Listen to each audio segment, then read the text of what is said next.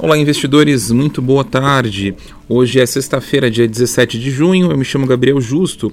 Iniciamos agora mais um Momento Economia, nosso podcast semanal, onde abordamos assuntos de mercado, convidamos nosso time da, de pesquisa para comentar um pouquinho sobre fatos relevantes ali da semana. Eu queria começar aqui dando é, muito obrigado pela participação, Marco Aurélio. Tudo bem, Marcão? Oi, gente, tudo bom com vocês? Beleza. Vicente, tudo bem, Vicente? Obrigado pela, pela presença. Opa, tudo bem? Joia. Júlio, nosso economista, tudo bem, Júlio? Tudo bem. Legal. Pedro Gaudi, tudo bem, Pedro? Tudo bom, gente? Joia. Bom, me acompanhando aqui também, Enzo Caterini. Muito boa tarde, pessoal. Tudo jóia. Rafael, tudo bem, Rafa? Fala, pessoal. Legal. Bom, gente, vamos lá. Eu vou, eu vou iniciar aqui as perguntas. É, é, semana bastante movimentada, né? Reuniões do Banco Central no Brasil e nos Estados Unidos. E eu queria perguntar um pouquinho para o Júlio, né? Júlio, é, é, o que, que, a gente pode esperar ali dos próximos passos, do tanto da, da pô, rumo ali da economia, juros no Brasil e também no, no mercado internacional, Estados Unidos, o que a gente pode esperar é, do que aconteceu na semana? É, a gente teve reunião do, do, Banco Central Brasileiro, né, ele levou os juros em 0,5 ponto percentual, 13,25, o mercado já precificava, não houve tanta, tanta tensão em relação a isso, mas ele deixou é, no comunicado depois é, por, por discursos de, de diretores que, que, ele iria realmente manter o curso da política monetária em aperto, é, elevando os juros, não, não se sabe em que intensidade, vai ter mais agora na próxima reunião em 0,5 ou 0,25, Uh, agora, claro que muito na contramão uh, uh, é, do, que, do que outros bancos centrais vão, vão, vão fazendo. Né? Quer dizer, o Banco Central brasileiro está bem adiantado em relação ao, ao, Fed e o Banco Central Europeu. O Fed anunciou 0,75 ponto percentual, quase que impressão do mercado em relação a isso. e o Banco Central Europeu cogitou novas ferramentas para tentar é, mitigar o impacto de uma, de uma possível recessão na economia europeia. É, agora, o que, que, se observa? Não? Eles estão fazendo com as ferramentas limitadas que, ele tem, que eles têm. Porque realmente, é, desde que foi criada a regra de Taylor, com política monetária baseada no sistema de metas, é, com, com periodicidades de reuniões de, de, de, comitê de política monetária, né, Copom, FONC, enfim. Desde então, a única ferramenta que se tem é a taxa de juros de curto prazo.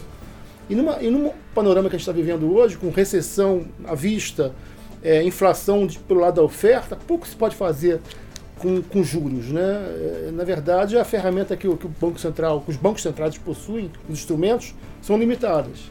Né? E claro que, que foi, foi criado a, a, a, regra de Taylor é, numa, numa, no intuito de tentar ordenar a atuação dos bancos centrais.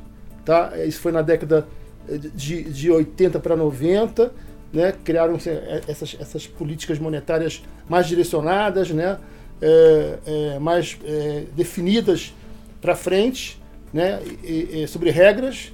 Né, isso foi importante. Por quê? Porque antes era discricionário. Os bancos centrais ah, ah, ah, adotavam medidas do dia para a noite. Não existia uma organização, um ordenamento. Né, e a partir da regra de Taylor definiu-se isso.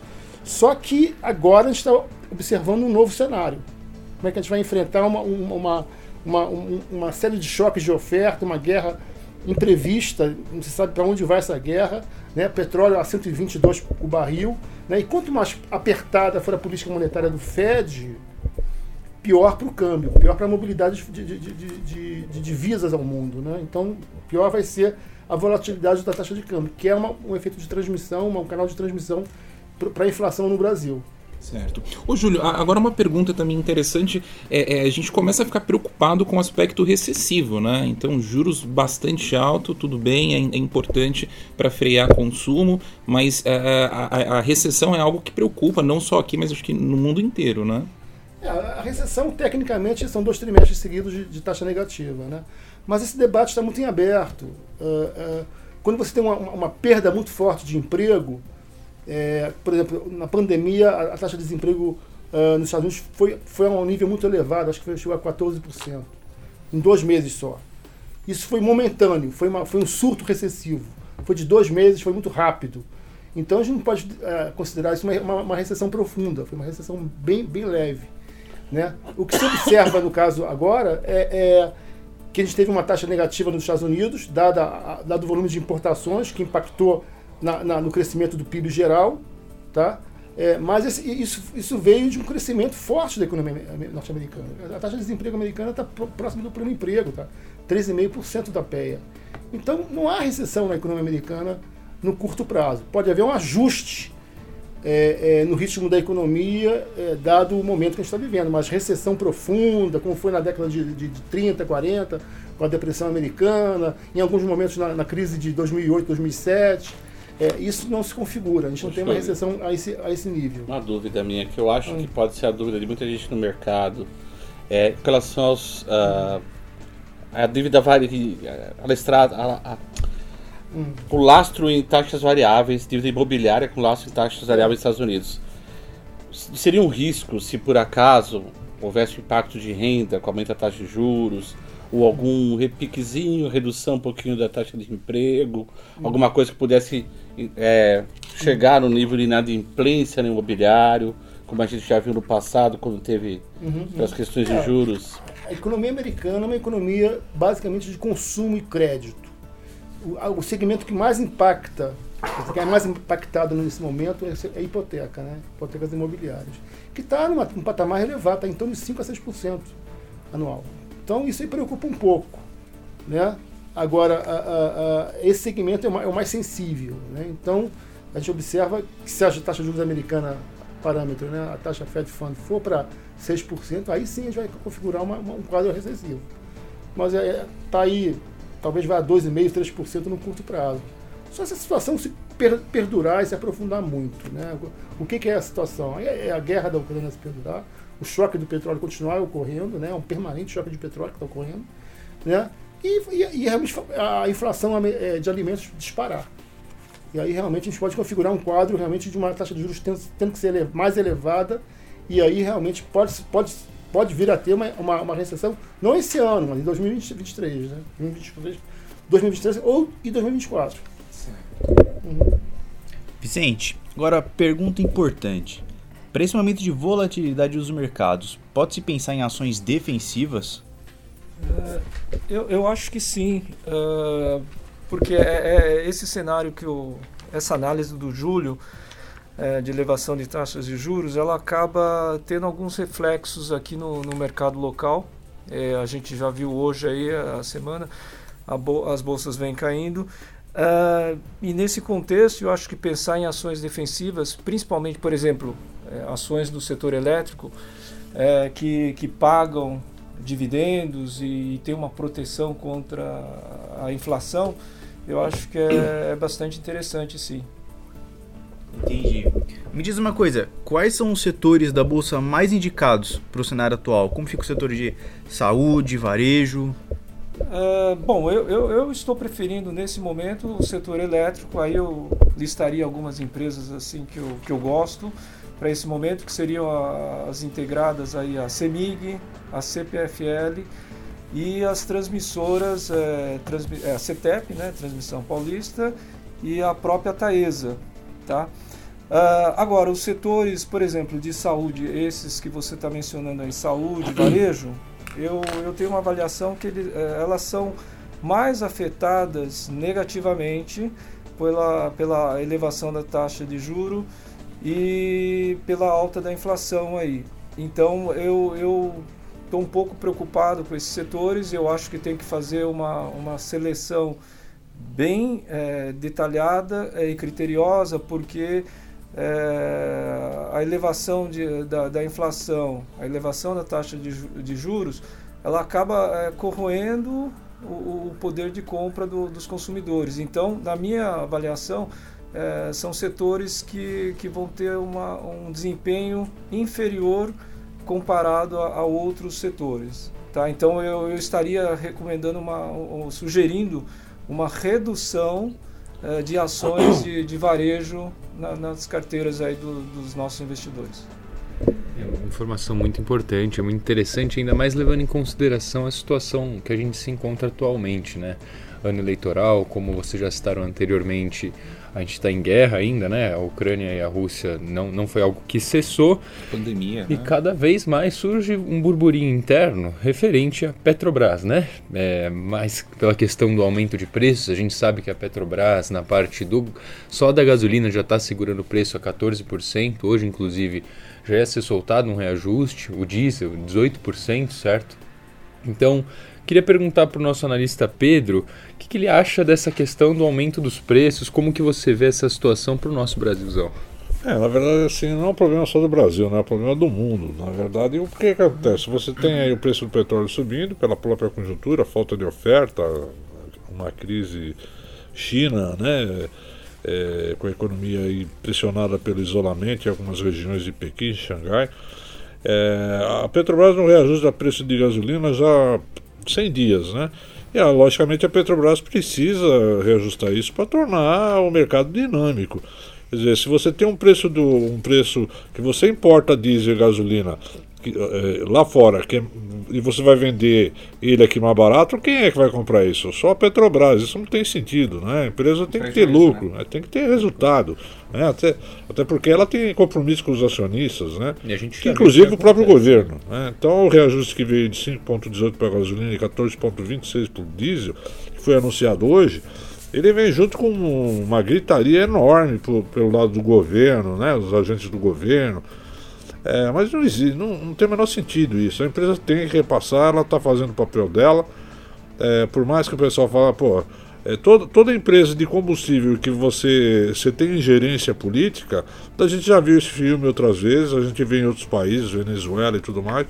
Isso não funciona, né? Então tem que ter reajuste sim, já era sabido. O problema é o time da coisa. O governo demorou em fazer essa redução de impostos é, do ICMS é, 17%, que praticamente, se a gente pegar ontem os preços de, de quarta-feira, né, de, dia 15, é, a defasagem do diesel era 18% e da gasolina era 13%, 14%.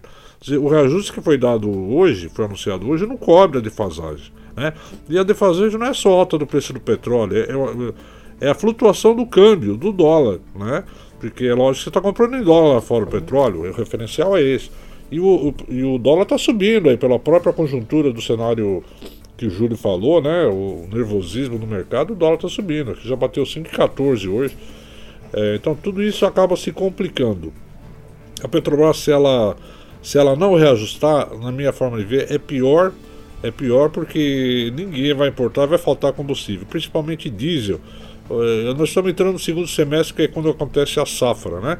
A boa parte da safra, quer dizer, pô, você vai ter caminhão aí que não vai andar, não vai transportar grãos porque não tem diesel no mercado. Isso aí a gente está vendo na Argentina e outras regiões, isso não pode acontecer aqui. E é um tema muito delicado, é, ruídos vão acontecer a, a todo tempo, é, mas é, é o cenário que está o mundo, né? Guerra, enfim, tudo isso acaba impactando. A Petrobras vai continuar reajustando o preço ela criou um, um, modelo de governança que não permite a ingerência do, do acionista maior, né, que é o governo. E o, o, e o governo se o beneficia. Tem que assumir, né, Pedro? Exatamente. Se ele fizer uma ingerência, ele tem que assumir essa, essa perda da, da, da Petrobras Sim, na importação e refino. Né? O, o, detalhe é o seguinte: é, acho que já, nós já falamos isso. Tem que ter uma reforma tributária no país decente. Né? Não adianta vir baixar 17% de CMS tem que ser feito algo muito maior. A gente já falou isso. Tudo que você compra no Brasil, 50% é imposto. Olha, o carro nos Estados Unidos é mais barato. É lógico que é mais barato. Lá o imposto não é igual aqui. Então, é, isso tem que ser revisado. Então, o que está acontecendo para mim é apagar incêndio. É, com band-aid, né? É, com band-aid. Então, assim, é muito complicado. Os ruídos vão continuar e a Petrobras vai ter que continuar reajustando, sim, é, os preços do, dos combustíveis. A gente vê, principalmente em ano eleitoral, como que isso faz diferença, né? Desde parte do, do presidente informando né, que, que, a Petrobras estaria fazendo isso, por exemplo, para supostamente prejudicá-lo nas eleições. Então é um tema realmente de muito, muita delicadeza, né? É uma coisa que tem que tratar com uma análise profunda, como, é como vocês tem, sabem. Tem né? literalmente impacto eleitoral, a gente sabe disso. A questão é, é uma sinuca de bico mesmo, uma situação difícil para o governo. Mas o que a gente tem, que o Pedro já colocou muito bem, é um problema de refino no Brasil. Você tem é, exploração e produção que dê conta do mercado, só que você não tem capacidade de refino para isso daí. Quem que supre o mercado? Os importadores. Ao importador, vou dar uma medida qualquer que não é o valor certo, tá gente? Mas o Pedro não pode me ajudar. O importador im- im- importa por 100 para vender por 90? Não faz o menor sentido. Então qualquer repique da, da atividade interna vai gerar um, um problema muito sério de desabastecimento. E o desabastecimento é pior que o preço alto. O desaba- desabastecimento simplesmente você para. Entendeu? Você para. O preço alto você ainda consegue absorver prejuízo por um tempo. Entendeu? O problema maior do desabastecimento, de parar a atividade, o reflexo vai ter em toda a cadeia de fornecimento. Nós somos uma matriz totalmente rodoviária, né? Quer dizer, totalmente rodoviária não. É, majoritariamente rodoviária. É. E é uma bomba, né? Porque a depreciação cambial impacta nas importações, ou seja, para os importadores, os pequenos e médios importadores de, de, de, de, fi- de- de derivados. É uma bomba isso, né? Quer dizer, encarece pelo lado do câmbio e encarece pela cotação do, pet- do petróleo no mercado internacional, acima de 120 dólares. Então, é inviável. Em alguns Inviável. setores já está sendo passado isso daí. A querosene de aviação já está tudo talo. O mundo aqui é que realmente a população brasileira não está andando de avião a ponto de reclamar e ter impacto eleitoral. Mas o diesel sim. A gente sente na, no supermercado o impacto no do diesel e tudo mais. Mudando um pouquinho o, o assunto, queria perguntar para o Pedrão, né, o nosso analista aqui, é, o que, que ele vê o cenário, principalmente para as empresas siderúrgicas, agora para o segundo trimestre, trimestre de 2022. Mudando o Ah, o assunto. segundo trimestre. Bom, vamos lá. Primeiro, é, a- a- as empresas estão sofrendo aí uma pressão de, de custos grande. O minério de ferro subiu forte, né? O minério de ferro é um componente importante. O minério de ferro e sucata subiram muito forte, são componentes importantes para fazer aço. É, e as empresas buscando é, reajustar preços, né? Um- Uma dinâmica de reajustar preços, só que a economia doméstica não está tão, tão forte assim para absorver. É, você está tendo custos, o próprio combustível, como a gente acabou de falar aqui, isso é um, isso é um componente de custos pesado para a indústria, a indústria de uma forma geral, para todos. Então você começar a aumentar o preço do aço, como foi feito em abril, 20%, né, o reajuste que foi dado, é, você pode aumentar, mas o problema é a outra ponta pagar. Né? Então o que acontece é o seguinte, é uma, é uma tática deles, eles anunciam o aumento, mas o, a ponta não compra e eles vão dando desconto. né? Então hoje o que está acontecendo é isso. Ah, as siderúrgicas estão vendendo, mas com desconto, é, porque esse, esse, esse, esse aumento de preço não, não cabe agora e elas continuam sofrendo por um aumento de custos de outros componentes, né? É, seja o preço do minério, seja o preço, preço da energia, combustível, enfim, tudo isso acaba batendo. Então, o segundo semestre, o segundo trimestre para a siderurgia ainda não vai ser um, um trimestre muito é, favorável a bons resultados, né? É, e vai de cada uma a sua capacidade em fazer gestão de custos e despesas operacionais. É claro que na siderurgia nossa, você tem empresas como a CSN que tem o braço de mineração como componente que ajuda muito no resultado, né? É, todas elas têm minério de ferro, Uzi Minas, a Gerdau, mas assim, é, para os Minas e a Gerdau é um negócio muito pequeno e para uso próprio não, não- não chega a fazer efeito no, no faturamento, como no caso da CSN. É, mais um ponto de vista de siderurgia, a gente tem esse, esse detalhe de uma economia doméstica é, desaquecida, vamos dizer assim, e você tem o principal cliente da siderurgia, que são as montadoras, semi-paradas por conta aí da falta de insumos, né? É, por conta não só da China, da pandemia, né, que vem lá de trás esse, do, do surgimento da Covid, é, com a volta da Covid na China, a guerra na Ucrânia, é, isso tudo mexeu no fluxo comercial, né? Transoceânico e logicamente as montadoras já tem nova, mais montadoras anunciando aí parado, porque não tem peça, né? É, e montadora é o principal cliente da siderurgia, né? É, com elas paradas isso também acaba atrapalhando um pouco. Então assim, o segundo trimestre ainda vai ser um período é, não tão, tão é, forte como a gente gostaria que fosse. Pedro, é, poxa, rapidamente aqui queria perguntar para você. Semana bastante movimentada, né? Hoje é, a Ibovespa ali caindo bem. Você consegue comentar é, rapidamente é, é, um pouquinho do que aconteceu na semana? Claro. A semana foi de. Essa semana e a passada também, já algumas semanas que, as bolsas estão num, num sell-off global, pela própria conjuntura, incerteza, o Fed aumentando os juros, né, sinalização. Ah, na Europa, o, o- o- como o Júlio falou, o BCE demorando para reajustar, mas ao mesmo tempo tem preocupação com a saúde financeira dos países, né? o Argenti eh, Itália, Grécia, enfim. É, Tá.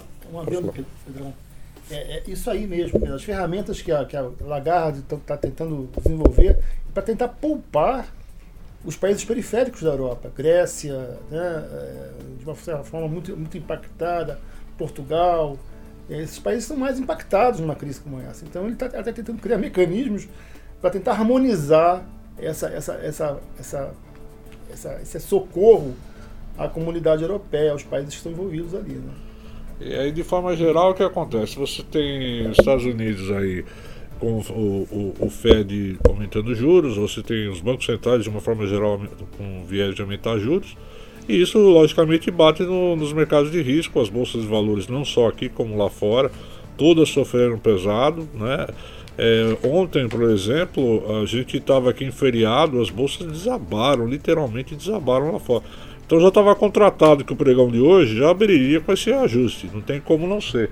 E foi, realmente a, semana foi pesada, o Ibovespa é, mais, menos 5%, é, no ano que já estava positivo 12, 12, 13, 15%, já está negativo 2%. Já devolveu foi, tudo. Já devolveu tudo. E se você olha as bolsas dos Estados Unidos, a queda tem sido muito maior, principalmente no Nasdaq, que já está com mais de 30% de queda. É, é, é, o próprio cenário, né? Eu diria que esse movimento da aversão ao risco é uma reprecificação no mercado, considerando todos esses fatores aí que vão influenciar resultados de empresa, vão, vão influenciar as economias dos, países, então, consequentemente, não tem como não, não ser é, esse tipo de ajuste é, no curto prazo. Vamos torcer para que a coisa melhore para lá na frente reverter, mas de 129 mil pontos, né? Perdemos. A gente já está 90 e. Perdemos os 100 mil hoje. É, já perdemos 100 mil hoje. 100 mil. Queria perguntar agora, muito obrigado Pedro pela, pela explicação, aproveitando aqui que a gente está falando de empresa, vamos bater um papo sobre os resultados, né? É, entender um pouquinho de como que anda o valuation por parte das empresas de locações de automóveis, né? Tá rolando aí uma fusão entre a Localiza e a Unidas, né? Que pode dar o que falar. Qual que é a sua é, opinião, Marcão? Opa, vamos lá, Enzo. É o seguinte, é, eu queria até aproveitar para ter um foco mais, um pouquinho mais positivo, até porque a gente está falando de um cenário muito pesado e curto prazo, e às vezes ocorre que né, o investidor fica um pouco desesperado e perde um pouquinho do horizonte em alguns temas que são estruturais, importantes. Porque o mundo não vai acabar, gente. Pode reprecificar, pode se ajustar, mas acabar não vai. Né? Então o que a gente tem a dizer para o investidor, em termos claros assim, é que alguns temas são temas estruturais, mudança, né? Por exemplo, matriz de transportes, né? Ter o carro próprio, aluga, carro para aluguel, é, toda essa questão envolvendo né, a, a nova, nova, nova, dinâmica de, de, locomoção, né, de mobilidade urbana. Então tem um, um dia muito interessante ocorrendo, uma fusão entre Localize e Unidas, que acho que o investidor tem que ficar muito, muito atento. E teve um, um avanço importante essa semana, só para quem não está a par, é, em 2020 foi anunciada a fusão da Localiza com a Unidas. É, o primeiro e o terceiro maior player, primeiro e segundo, na verdade, porque a Unidas barra Locamérica, a Unidas muito forte em rentacar, rentacar é locação de automóvel, como vocês conhecem, e a Unidas muito forte em fleet, era maior em fleet, fleet é gestão de frota, né? Quando uma empresa terceiriza a frota e contrata essas empresas para fornecer os automóveis. Então, é, essa união da Unidas com a, com a Locamérica se tornou uma empresa muito grande, e essa empresa muito grande se fundiu com a maior empresa que é a Localiza, que é a Twin Fleet, também em e Rentercar, né, a Hack, e a venda de seminovos, que é, é como, como essas empresas operam. Elas pegam, compram um carro da montadora com volume gigantesco, desconta aí um valor enorme porque é por volume, pega esse carro, aluga por um, é, por um aluga não, é, operacionaliza ele fazendo aluguel, por exemplo, por um ano, e depois, a partir do, do, do, do 12 meses e um, e um dia, coloca a venda tá? Com esse dinheiro da venda, ela pega, compra mais carro, né? Pega um pouco de dívida, um pouco desse, dessa venda, compra mais carro e rentabiliza a operação. Ela tem que rentabilizar essa operação em 12 meses acima do custo de, do que é comprar esse carro. Né? Tanto o custo dele de aquisição, como o custo dele da, da alavancagem que você faz, a dívida que você toma ali. O custo de oportunidade dele. Tem uma conta até muito interessante que elas fazem, que é a seguinte. É, chama-se ROIC sobre é, custo da dívida, né? Esse KD que a gente chama, esse custo da dívida. Então, eu tenho que gerar lá um retorno sobre esse capital investido, esse ROIC, superior ao custo da minha dívida. Para manter viável. Para manter viável o processo. Então a gente o mercado precifica muitos papéis sobre o que a gente chama de spread, que é o quanto esse ROIC está acima desse chama de cadeia, né, custo de dívida. Esse spread é que determina se o papel vai subir ou cair. Eu vou até tocar esse assunto daqui a pouco, mas só para a gente deixar claro o que, que foi o avanço dessa semana, a, a Localiza Barra Unidas assinaram um acordo para vender mais ou menos 49 mil carros para Brookfield. Como já havia sido anunciado anterior, a Brookfield é a dona da Ouro Verde, que é uma outra operação de outros tipos de ativo que está entrando nesse mercado de hack e de fleet. E é, por que, que tá, fe- fez essa venda? Porque foi uma- um remédio dado pelo CAD. O remédio é: tá bom, vamos fazer uma fusão, localize movida. é, desculpa, localize e Unis vão fazer fusão. O CAD, para defesa da, da, da- do- da concorrência, da livre concorrência de mercado, o CAD determina que você é, não pega a, a fusão full, né? Total. Você tem que Tem regras. tem né? regras. Esses remédios são assim: você vai, tá bom, você vai se fundir, mas uma parte da frota e a marca unida você vai vender para que haja concorrência, porque senão vocês vão dominar o mercado e você eh, a gente chama de price maker, né? São os caras que vão determinar preço, que meio que oligopólio, ou monopólio, oligopólio eventualmente, um trust. E a função do CAD é evitar né, que haja trust.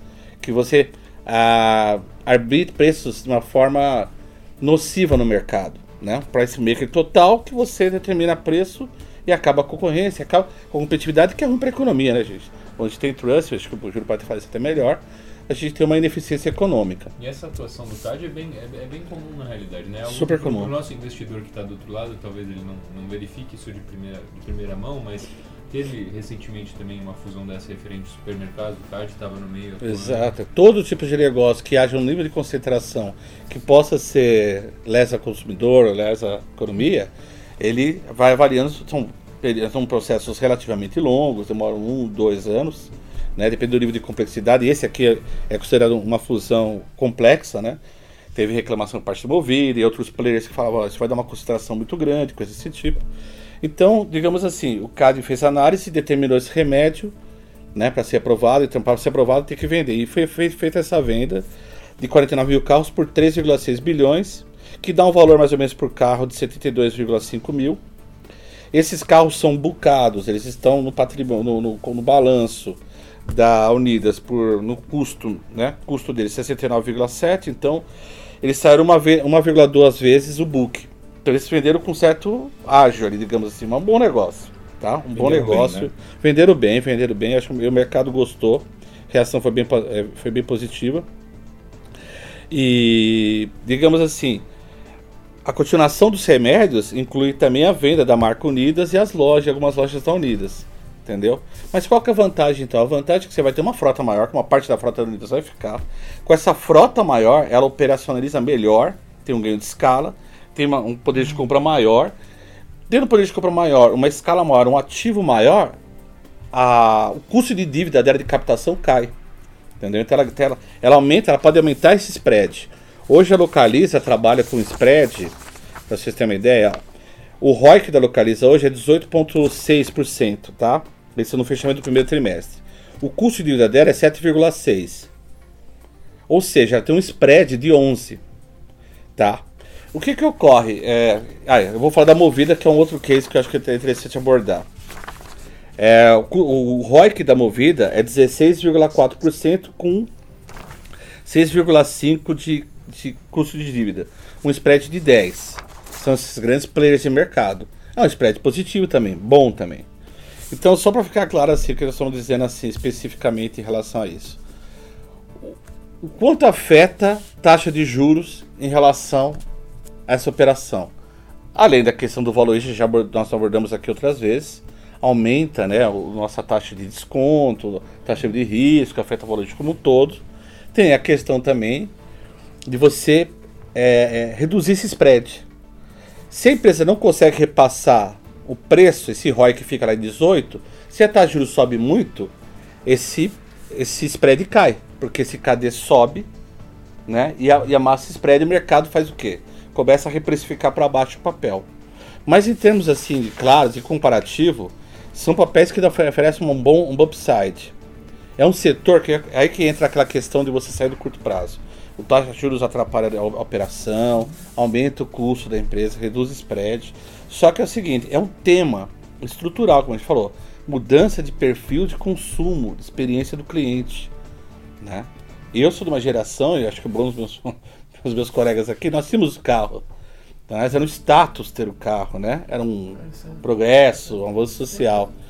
E hoje a ia gente, abordar. né? É, isso eu ia abordar, porque dado que o carro hoje, você compra um carro, deprecia 10, 20%. Só de Não é, um, da loja. não é um bom negócio comprar um carro, né? Há realmente uma migração para alugar. Não, e tem também a questão, nós estamos dizendo também de uma mudança cultural das gerações que estão vindo. Que não tem mais no carro um símbolo de status. Eles têm como um, um- um- um bem, um bem de uso, serviço, que não precisa ser dele. Então você tem hoje toda uma questão de mobilidade para bicicleta, outros meios. Inclusive, Você nosso tem- economista não tem carro, né, Júlio? É, mas isso, Então. isso é uma coisa, até, até eu que tenho uma idade bem menos avançada do que os, os nossos analistas do research, quantas vezes já ouvi do meu pai, né, que, eu, que fala, bom, você não tinha carro na sua, na sua idade, eu não fazia nada, não tinha Exato. como eu ir e voltar, o Não, metrô fechava meia-noite. O status mesmo, a questão do cara paquerar, tudo mais, tem tudo a ver com o carro. Isso, isso tudo afeta. O que hoje em dia não, hoje você tem assinatura, você não quer usar um carro que emite poluente, você quer um carro elétrico, você eventualmente quer um carro autônomo, que essas empresas vão atuar também. Então houve uma mudança estrutural das gerações mais. Né, Houve um avanço, né? eu sei- Observação, na- lá fora, na Europa, você tem um carrinho elétrico lá, uma, uma, uma, uma, uma, uma coisa para você botar o cartão, e na hora você aluga o carro, pega o carro e vai... Aquelas essas bicicletas, é que Como se você fosse uma bicicleta, É. vai carro elétrico. Então essa mudança é uma mudança estrutural. Então acho que a gente tem que ficar atento à questão de temas. Empresas como a Localiza, como a Movida, elas entraram muito nesse segmento. Por exemplo, Uber. O que que era Uber 10 anos atrás? A gente não falava de Uber no Brasil 10 anos atrás. Já existia o Uber nos Estados Unidos 10 anos atrás. Mas o fato é que o Uber entrou, houve um desemprego maciço em 2015 2016 no Brasil. Muita gente virou Uber e muita gente tinha dinheiro para comprar carro. O que, que as pessoas fizeram? Fizeram uma conta simples. Se eu alugar o carro e tirar isso aqui no Uber, eu, eu pago todas as minhas contas e ainda pago o aluguel. As pessoas precisaram alugar carro. Então, todo mundo foi alugado na localiza da Movida, da Unidas. Eles criaram produtos especiais para Uber. A gente fala Uber, mas entenda-se, né? Carro por aplicativo. Carro por né? aplicativo, que é uma grande operação deles hoje, né? Então, então, essa, essa, esse poder dessas das empresas de locação de, de- é, aumentou muito. Então você tem mudança da, do perfil de, trans, de mobilidade urbana, você tem a questão dos carros por aplicativo, o fato de, por exemplo, eu querer ter um carro velho, eu quero ter um carro novo, não consigo ter um carro novo pelo custo e tudo que o, que o Júlio falou, tem imposto, tem tudo envolvido, eu faço um carro por assinatura. né? Assina um carro, tem um carro novo todo ano, sem me preocupar com mais. Então, há uma mudança estrutural. Esses temas têm que ficar em, em voga também. Ah, elas vão passar pela crise. Agora, esse tema não vai mudar. Esse tema tende a acelerar. Nós estamos falando de uma coisa estrutural. As empresas não produzem mais carro para o cara ficar a vida inteira com o carro. Vamos falar do carro autônomo ali na frente. Então, esse tema tem que estar por fim. No- é, tem que estar é, na cabeça do investidor. Não só ficar olhando só curto prazo. Falando de curto prazo e números, basicamente é o seguinte: a gente tem. Eu vou fazer um comparativo de localiza com movida, em que a gente pega assim a questão de upside. Pelo que os analistas projetam, o DCF deles, chega lá no target price, upside. Há uma grande diferença entre Movida e Lo- Localiza. Eu sou super fã de Localiza. Eu tenho para mim que é uma empresa premium, tem que se pagar um prêmio pra, pela Localiza, pela execução, pelo poder de balanço dessa empresa, por ser bastante price maker mesmo. Mas a gente tem que ver se não está muito descontado em relação a, a Movida não está muito descontada em relação a ela. Né? Então, por exemplo, tem uma ideia. O mercado trabalha mais com preço médio de Localiza de 71 reais quando o papel está 51 em bolsa. Está um upside de 30, e 38%. A Movida, o mercado trabalha com preço mais ou menos de 26 reais e o papel está 14 em bolsa. Ou seja, um upside de 80%. Em termos de múltiplos, price earnings, por exemplo, a gente olha aqui, a Localiza Trader para 2022, 19,2 vezes lucro. Nós já falamos algumas vezes de price earnings aqui, preço-lucro né, em português e brasileiro aqui. Então, olha só a diferença para a Movida. A Movida trade 5,7 vezes. Pra quem não, para o pessoal que está assistindo a gente aqui do outro lado, é, é, interessante que o, que o papel, na realidade, na relação preço-lucro, é, numa comparação dessa, quando os balanços são sólidos, tem um, um número menor, né, no caso. Quanto menor, melhor, porque imaginando que a empresa pagasse 100% do lucro em dividendos, você recuperaria o valor dela em, em anos. No caso da, da, da Movida, você em 5,7 anos, você recuperaria o dinheiro investido só, né? Sem, sem, sem dizer o ganho de capital. Só no evento. Né? Só no evento de comprar e receber dividendos. Então ela demoraria 5,7, 6 vezes, é, 6 anos para pagar em relação a, a, a, localiza, que pelo preço que você paga, você demoraria quase 20 anos para ter subindo 100% de lucro. Mas por que. que e, e, tem mais também, tem aquela medida de valor da empresa em relação à geração de caixa dela. No caso da Localiza, para 2022, ela custa nove vezes a geração de caixa dela, né? O valor da empresa é nove vezes a geração de caixa. No caso da Movida, é 3,4 vezes. Então, assim, é muito descontado também.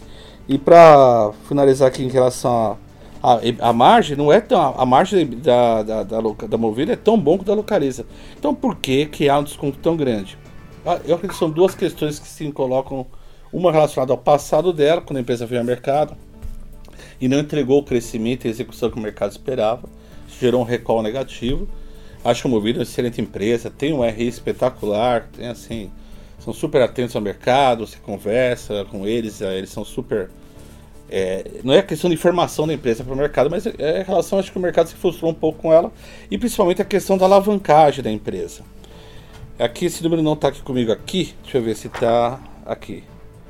É, alavancagem da Movida é de três vezes. Então ela, ela, a dívida dela, né, em relação à geração de caixa dela, você precisaria de três anos de geração de caixa para pagar a dívida dela. E no caso da localiza, duas vezes. Então a localiza tem capacidade de se endividar. Em geral, o que, que o mercado olha? Aí entra um pouquinho no mercado de dívidas corporativas. Você tem um legal chamado, um legal chamado covenants lá, que é quando o credor te dá uma medida em que ele te dá uma dívida desde que você não ultrapasse um número X em relação à sua geração de caixa. Geralmente é dívida líquida EBITDA.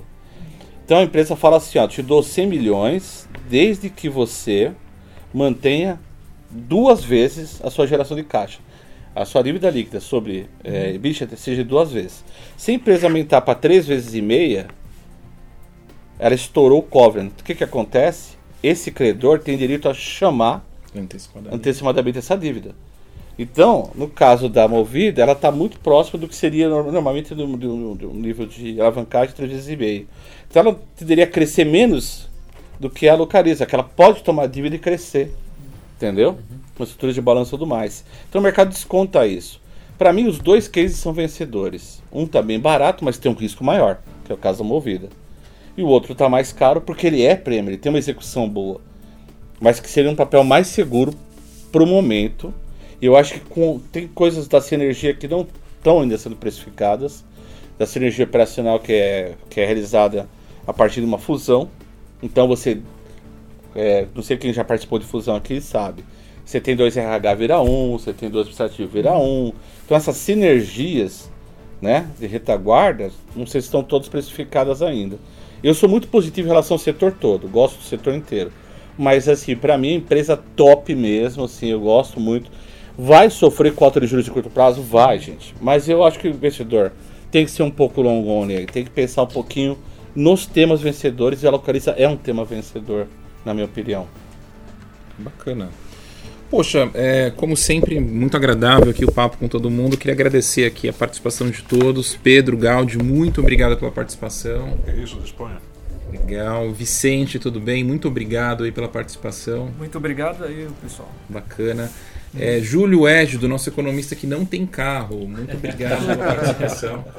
Oh, obrigado. Bacana. Marcão, pô, aula como sempre, né? Muito obrigado, Marcos. Legal, gente. Foi um prazer falar com vocês. Bacana. Enzo Caterini. Gente, muito obrigado pela, pela atenção.